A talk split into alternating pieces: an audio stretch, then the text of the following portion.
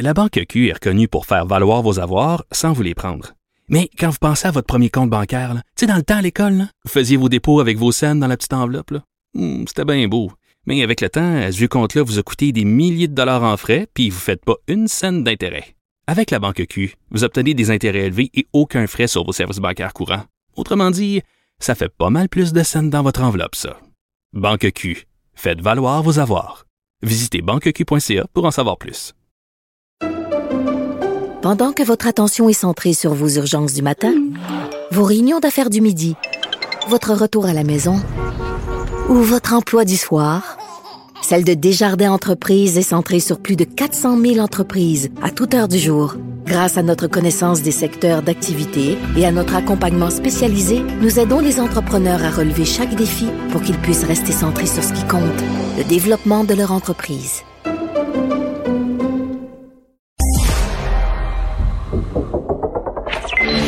Vous avez 24 minutes dans une journée. Tout savoir en 24 minutes. Pour s'informer et comprendre en 24 minutes, ici Mario Dumont, en compagnie de Vincent Dessureau, des studios de Cube Radio, la station d'affaires publique de Québecor. Voici Tout savoir en 24 minutes. Tout savoir en 24 minutes.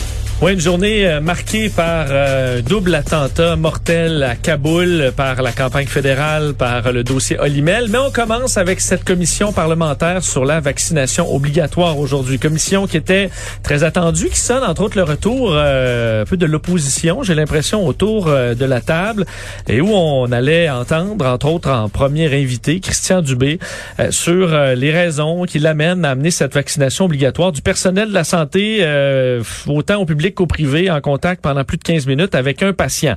Donc, les employés non encore vaccinés, faut le rappeler, auront jusqu'au 15 octobre, sans quoi ils seront réaffectés ou suspendus euh, sans solde. Une des questions euh, intéressantes qui a été posée à Christian Dubé, c'était euh, est-ce qu'on risque un bris de service? Carrément si un trop grand nombre d'employés non vaccinés se retrouvent en dehors du réseau? Et ça, et ça peut en inquiéter certains, Christian Dubé dit oui, malheureusement, c'est une possibilité. Les- Est-ce que vous craignez certains bris de service à l'intérieur du réseau de la santé et des services sociaux? La réponse est oui. Je pense que c'est pour ça qu'on a retardé cette décision-là le plus possible. Puis je dirais que c'est pour ça qu'on a pris vraiment le temps de dire est-ce qu'on a fait tout ce qu'il fallait faire avant d'aller à la vaccination obligatoire? Quand on manque de personnel, qu'est-ce qu'on fait? Malheureusement, on coupe dans les chirurgies, on coupe dans des services qui sont essentiels. C'est sûr que s'il y a beaucoup de personnes qui partent, il va y avoir un impact. Il y a 30 000 euh, personnes que jusqu'à maintenant, ils n'ont pas eu ni la, première ni la deuxième dose, qu'aujourd'hui, vu que vous allez passer au mode obligation, ils vont aller se précipiter pour la première et la deuxième dose. On, on prend des moyens qu'on trouve excessivement difficiles. On va réaffecter, mais comme vous avez dit, si on n'est pas capable de réaffecter un certain nombre de personnes, ces gens-là devront prendre un congé sans solde. Ouais. Et on a quand même le, chiffre de 30 000. C'est un député libéral qui le mentionnait, mais donnons le chiffre complet. 30 000 personnes dans le secteur public. 30 000 autres dans les résidences privées pour aînés qui ne seraient pas. Donc, au total, c'est 30 000 plus 30 000 euh, des gens qui ne sont pas encore euh, vaccinés. Ça donnait un ordre de grandeur. En fait, quelqu'un, je pense, qui a regardé, qui aurait regardé tous les témoignages aujourd'hui, prendrait conscience de la complexité de l'affaire. Les fédérations de médecins sont plutôt favorables, les syndicats disent attention, mais tu te rends compte qu'on est sur un, un, un fil mince et que le gouvernement a, a, fait son lit en se disant, ben...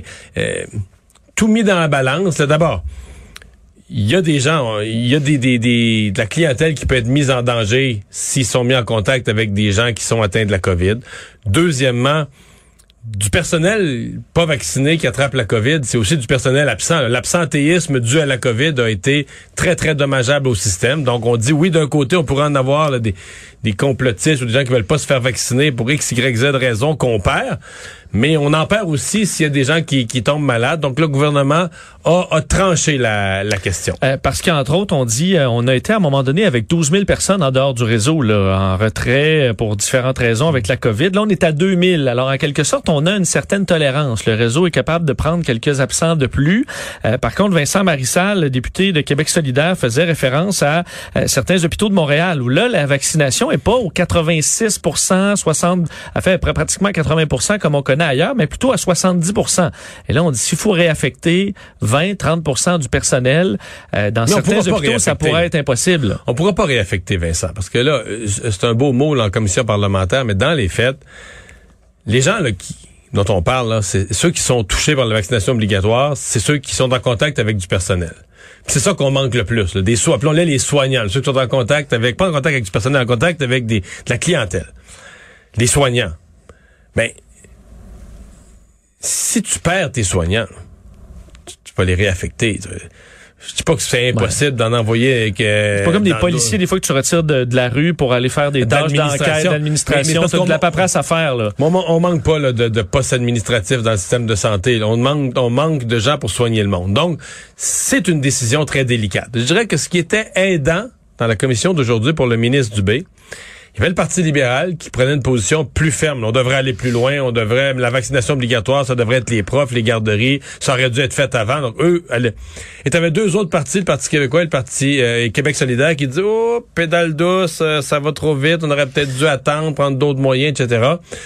En, en politique, c'est toujours un peu idéal d'être placé dans l'espèce de ils ont l'air plus neutres. Ben oui, la position centrale, la position où tout est entre euh, entre les deux là, entre les deux extrêmes. La position, du gros bon sens. La position raisonnable du gros bon sens, mais quand même, on se rend compte que c'est une décision difficile. Euh, D'ailleurs, euh, le, le, le, deuxième invité étant euh, le docteur Horacio Arruda de la santé publique, qui a entre autres questionné sur la légalité de tout ça, a donné une réponse intéressante là, où c'est un peu, c'est en dernier recours qu'on utilise cette vaccination obligatoire, mais à la question est-ce qu'on a le droit, la réponse est oui lorsque bien documenté.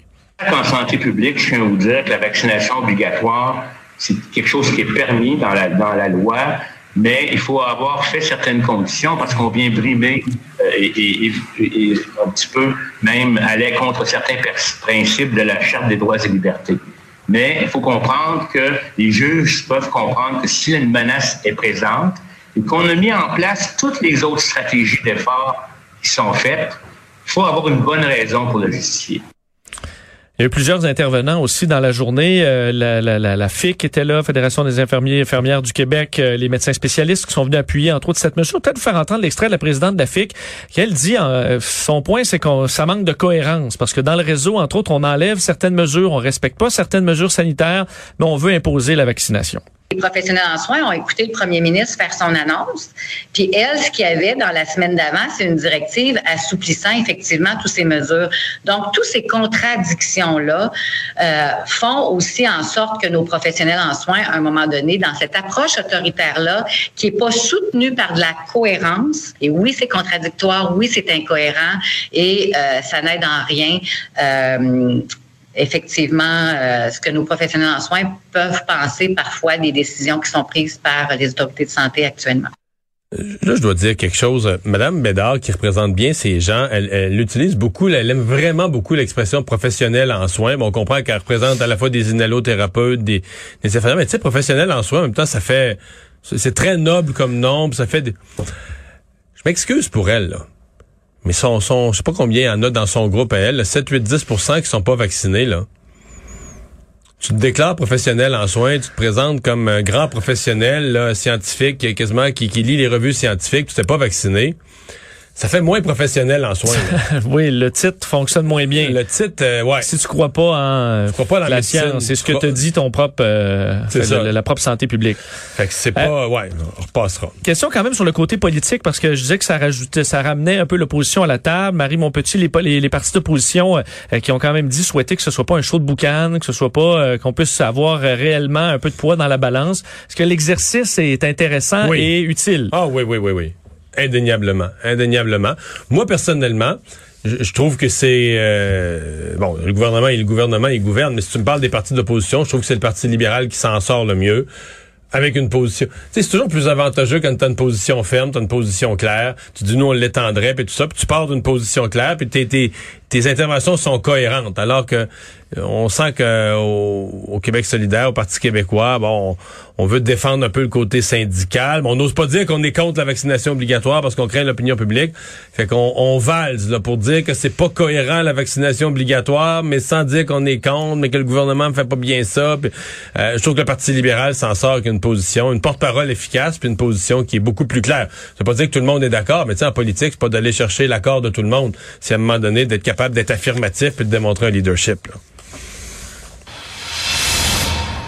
Revenons sur le dossier euh, afghan aujourd'hui parce que la journée est marquée par euh, deux attentats qui ont fait un lourd bilan. D'ailleurs, on apprenait là, que c'est entre autres 12 soldats américains qui ont perdu la vie dans euh, ce qu'on raconte comme étant deux explosions suicides suivies de tireurs, selon les autorités américaines, qui auraient fait donc 12 morts dans le camp américain, mais une soixantaine de morts au total, incluant les Afghans à deux points de contrôle de l'aéroport Hamid Karzai de Kaboul. bon, attentat qui a été revendiqué par Daesh donc l'État islamique dans les euh, dans les dernières heures. Euh, on revendiquait d'ailleurs et à, s'être rendu jusqu'à 5 mètres des soldats américains avant de déclencher une ceinture euh, d'explosifs. Il y a enquête, bon, le Pentagone dit avoir développé, déployé des ressources pour essayer de comprendre ce qui s'est passé. Toujours est-il, c'est quand même un lourd bilan pour l'armée américaine qui n'avait pas eu de décès en sol afghan de soldats depuis février 2020. là, on en a 12 d'un coup alors qu'on se retire de l'Afghanistan.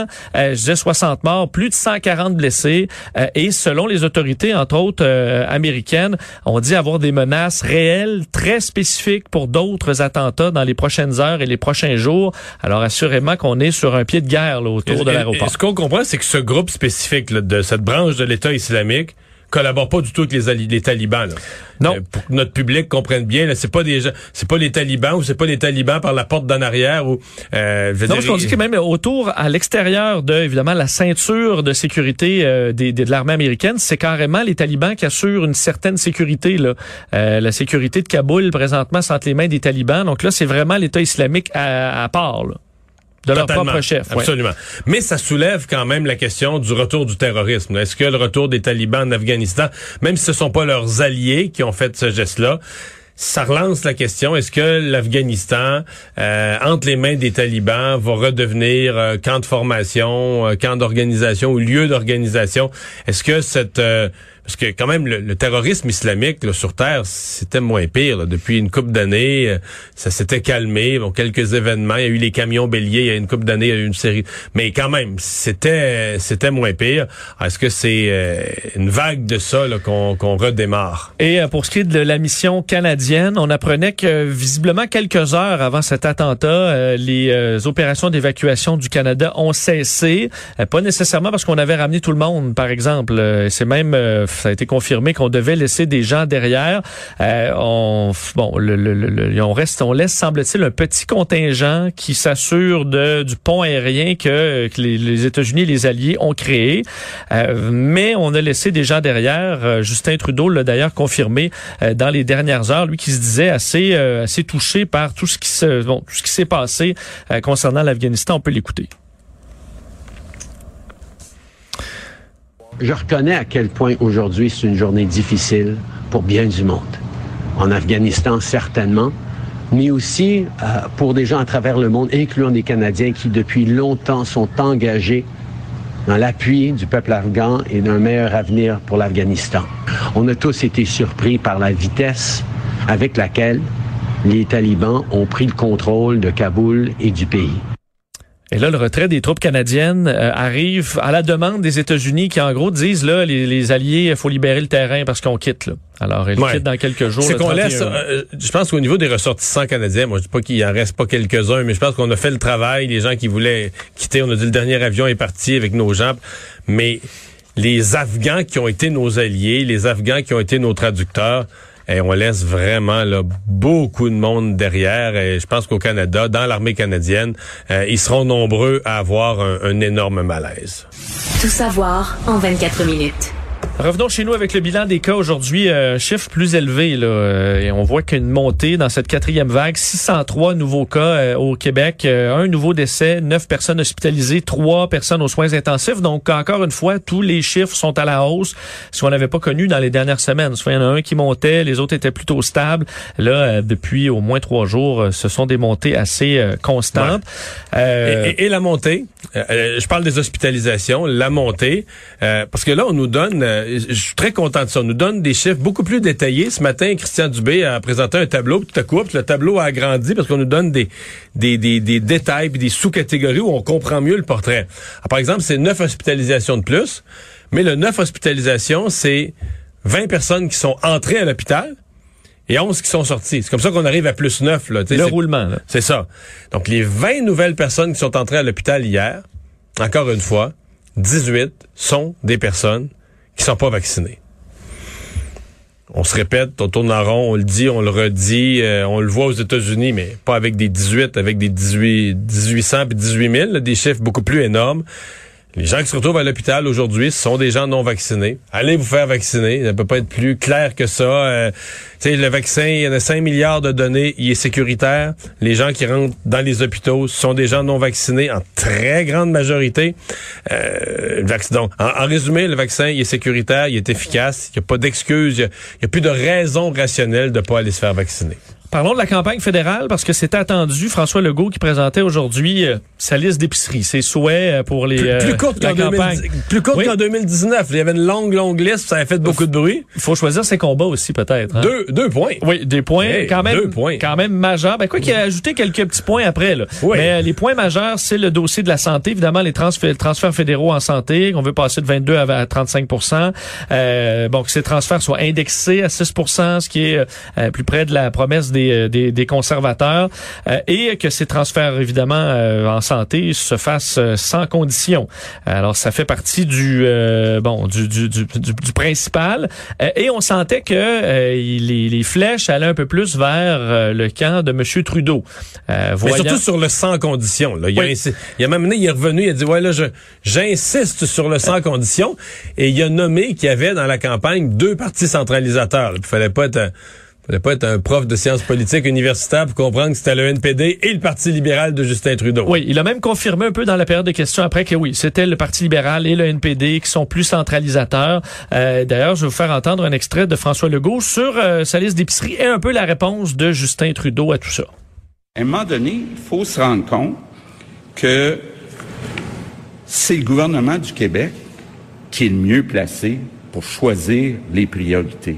C'est Christian Dubé, c'est son équipe, c'est pas des fonctionnaires à Ottawa qui devraient décider des priorités dans le réseau de la santé au Québec. On a travaillé en partenariat pour garder euh, nos aînés en sécurité, pour appuyer les petites entreprises, pour aider les Québécois à passer à travers de cette crise, comme on l'a fait à travers le pays. Mais on reconnaît qu'ici au Québec, euh, la pandémie s'est mieux passée qu'ailleurs à cause du leadership euh, de M. Legault.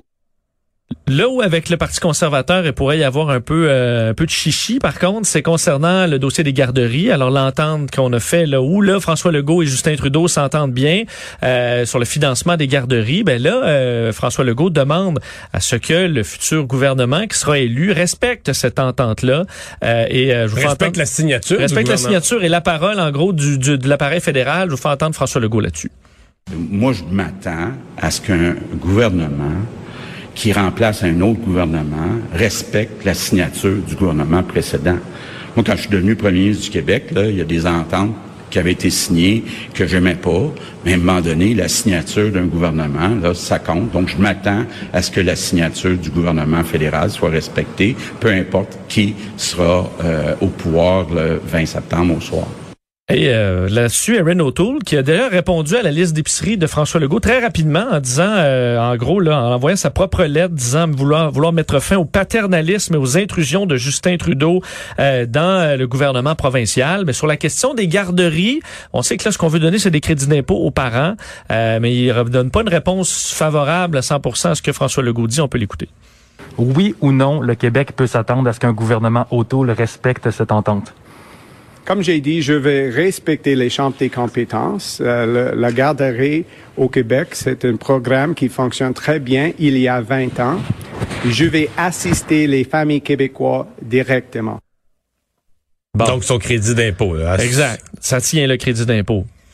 Mais pas l'entente Donc, ça, ça fait pas l'affaire de François Legault. là. Non. euh, et il ajoutait à ça, François Legault, dans sa lettre de demande aux chefs fédéraux, euh, respect de la loi sur la laïcité, euh, les entreprises de fé- fédérales à la loi, bon, euh, le- euh, l'assujettir à la loi 101, euh, le rapport d'impôt unique. Alors, s'ajoute quelques Mais, un peu dans de tout ça, gravy mais dans tout ça, ce qui est sorti à travers tout le reste, c'est le dossier du troisième lien à Québec, mais qui est en train de devenir un dossier majeur euh, euh, dans la campagne québécoise, un dossier majeur pour tous les partis. Là. Oui, parce que là, tout le monde est forcé de réagir. Il y a un conflit, ben pas un conflit, mais c'est que les comparaisons avec ce projet euh, après de bon à Vancouver, de agrandissement majeur d'un tunnel, un projet Le de plusieurs tunnel- milliards. Le tunnel George Massé, là, on, on part d'un petit tunnel qui a une coupe de voies, puis on veut faire un tunnel à huit voies. Quatre voies pour rentrer, quatre voies pour sortir. Et là, hier soir, à radio, M. Trudeau, une radio en Colombie-Britannique, a dit, oh oui, on va être partenaire de ce projet-là. C'est un projet très important pour Vancouver. Oui, et souvent, M. Trudeau peut être flou, là. Mais là, quand tu dis on va être, on veut, On être, veut être partenaire, ça oui. montre quand même un intérêt. Euh, mais dans le cas du troisième lien, aujourd'hui, euh, Justin Trudeau se montrait plutôt euh, hésitant, avait des préoccupations environnementales. Euh, je vous le fais entendre. Et une autre précision sur euh, la position des François Blanchette aussi, les deux chefs qui, eux, vacillent un peu sur la question du troisième lien. Euh, nous sommes préoccupés par la situation environnementale. Nous sommes très conscients des enjeux d'acceptabilité sociale du troisième lien. Mais comme j'ai dit, pour le volet euh, transport collectif, il y a un intérêt de voir ce qu'on pourrait faire. Quand le gouvernement fédéral vient chercher à peu près le quart des sommes que je gagne par mon travail, il me dit pas qu'est-ce qu'il va faire avec. Quand l'État québécois veut sa part de l'argent du fédéral pour faire ses propres projets qui relèvent exclusivement de la juridiction de Québec, la responsabilité d'Ottawa est d'apporter sa contribution. Mais dans le cas des François Blanchette, c'est sa position d'hier, là, quand il a dit que ça, son espèce d'appui du bout des lèvres au troisième lien, c'est sa position personnelle. Mais là, euh, ça, ça m'a amusé. Ça m'a amusé. T'as été chef de parti toi-même, Oui, ta position. une position personnelle en campagne électorale là, que tu que t'énonces au micro ou au débat des chefs, mais ça c'est juste moi là. Ouais. Le reste. Non, euh, j'en parle pas au nom du parti, là, puis votez pas en fonction de ça, là. Je, je le dis au débat des chefs, ou je le dis en conférence de presse, ou je le dis en réponse aux journalistes, avec la caravane de campagne en arrière, mais c'est pas, euh, c'est pas, c'est pas que vous en teniez compte pour le vote, c'est ma position personnelle. Je veux dire, tu, tu vis que t'es, en campagne électorale, tu vis avec tes positions, là. Euh, Si si mal pris, j'ai l'impression que il y a dans le bloc, mais la seule explication que je trouve, pour son malaise, parce que là, au début, il voulait pas se prononcer. Là, finalement, il a avancé en faveur un peu, en tout cas, ça pointe des pieds, mais quand même. C'est qu'il y a dans le bloc, peut-être dans la région de Québec, mais plus probablement dans d'autres régions, à Montréal ou ailleurs, des candidats bloquistes qui sont très, très verts, très, très, très changement climatique. Puis dans leur tête, là, c'était clair que le bloc était contre. Ils se disaient, gars, il- il le dira pas comme ça pour pas déplaire aux gens de Québec, mais il est contre. Oui, on le fond, comprend, on le comprend. là. il, est, il est pour les, les- la lutte au changement climatique, puis le- il est contre ça, c'est ça le projet-là. Là.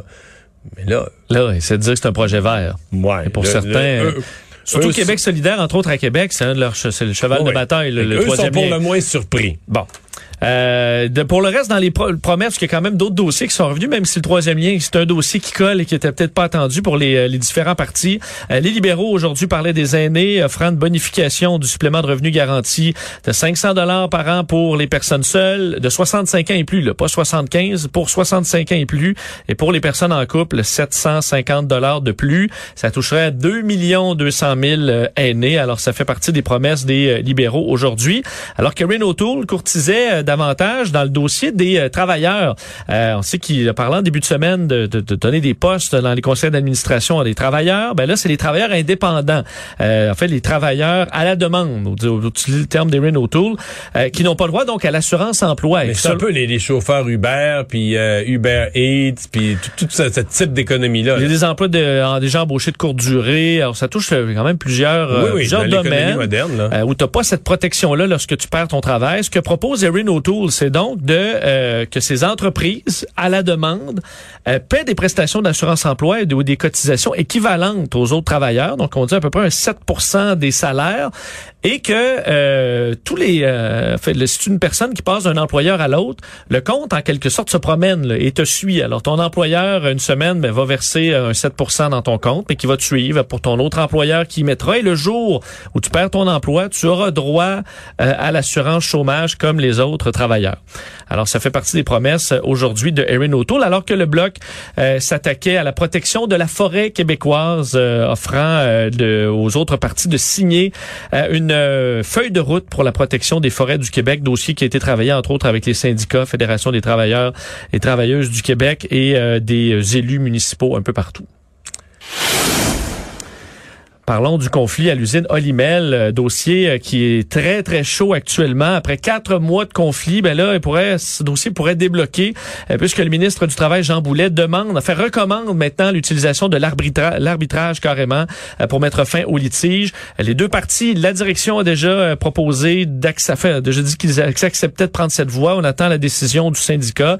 Et si les deux parties y vont, euh, ben, dès demain, on entrerait en arbitrage et ça met fin au conflit parce que le temps de l'arbitrage, les gens retournent en fait, ça met fin au Oui, conflit temporairement. Quand, quand tu acceptes l'arbitrage, c'est comme si tu dis on retourne au travail, puis on accepte que on accepte d'avance la décision de l'arbitre. On pense que l'arbitre va être impartial, va regarder l- l'ensemble de l'industrie, qu'est-ce qui est raisonnable, où on était rendu la négociation, puis il va trancher la question, puis il va imposer. Donc l'arbitre a le pouvoir d'imposer la prochaine convention euh, collective. Je veux dire que les producteurs de porc, un peu désespérés par la peur euh, qu'on ferme le quart de nuit, qu'on coupe des emplois, que la, la capacité d'abattage du Québec soit affectée, euh, eux mettent vraiment de la pression. Ils ont demandé, les producteurs de porc ont formellement demandé aux syndicats d'accepter l'arbitrage.